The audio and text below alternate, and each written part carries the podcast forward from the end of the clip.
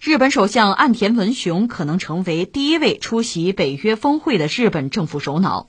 据媒体报道，岸田文雄将前往德国参加六月二十六日开始的 G7 峰会，目前正在研究其前往西班牙参加北约峰会的可能性。如果成行，他将成为第一位参加北约峰会的日本首相。报道称，日本的对俄政策与其他 G7 伙伴国保持相同路线。参加北约峰会可能成为日本和西方在对俄及对乌关系上更加团结的标志。日本的首相安田文雄有可能成为就二战之后的日本历史上第一个参加北约峰会的日本的首相。呃，大约是这样子吧。很快呢，在德国有一个 G 七的峰会。这个峰会，岸田肯定是要去的。G 七嘛，全球七大工业国呀，现在就是主要西方国家有日本啊。七国这个峰会开完之后呢，在西班牙就是北约的那个峰会，这不挨着吗？都在欧洲嘛，所以岸田呢顺道去一下很方便。当然这个不是理由啊，你顺道的事多了，对吧？他我还顺道了，我去开行吗？对吧？不是这个意思，只是说呢，他有可能确实这一趟出行把这俩会议都开了。呃，为什么有这个判断，或者大家有这个猜测？在今年四月份的时候，美国的国务卿布林肯就放话说，呃，邀日本或者叫要日本，是要求的邀还是这个邀请的邀哈？反正让日本参加今年的北约峰会，这是四月份的事情。但当时日本方面回应说，不是还没做决定呢，还没想好呢，是这么一个状况。嗯，从这个表述上讲呢，那外乎两种可能，一个呢。就日本人是真不知情啊！就是美国就安排你参加，你就得参加，让你开你就开，别废话。这是一种强迫要求啊，命令，这是一种可能性。还有一个可能性就是双簧啊，日本也想参加，又不好意思或者不敢，由美国提一下，然后就坡下驴，这也是一种可能性。但这个可能性似乎不是很大。目前我们看更多的是什么呢？就是美国的安排，让日本参加你就参加，跟北约那边说我要日本来，日本来，大家接着就完了。可能是这么一个状况，因为北约作为一个军事同盟嘛，现在三十个国家就是成员国呀，那美国是老大说了算吗？他怎么安排，大家听了就是了。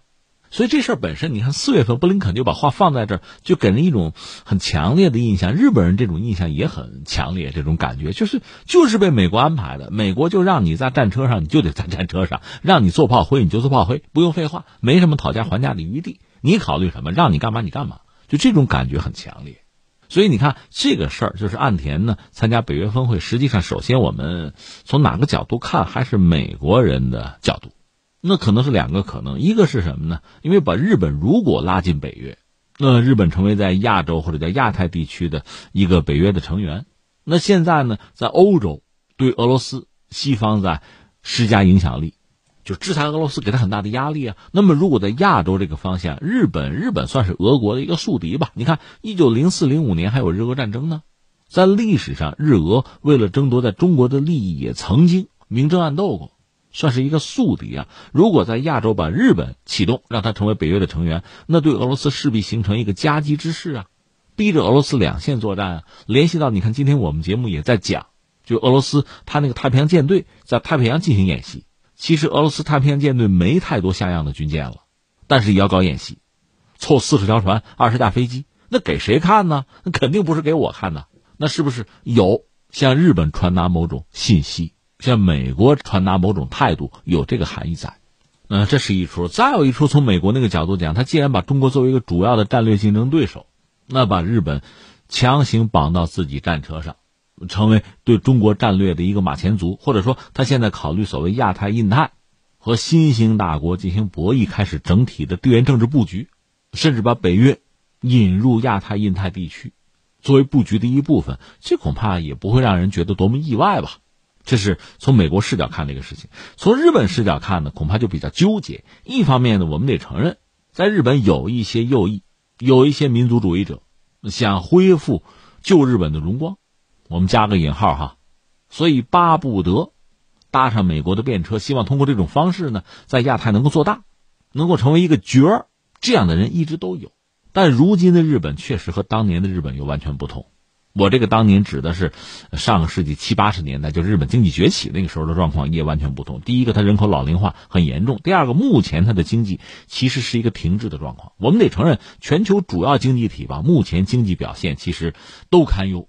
包括我们中国面对压力也很大，但是大家是艰难前行啊。日本基本上这真是把自己撂倒躺平了，就是一个经济停滞的状况。另外，确实在这个政治外交上，这个自主权呢非常有限，基本上是被美国绑定和被美国指使，他没有太多的战略自主可言。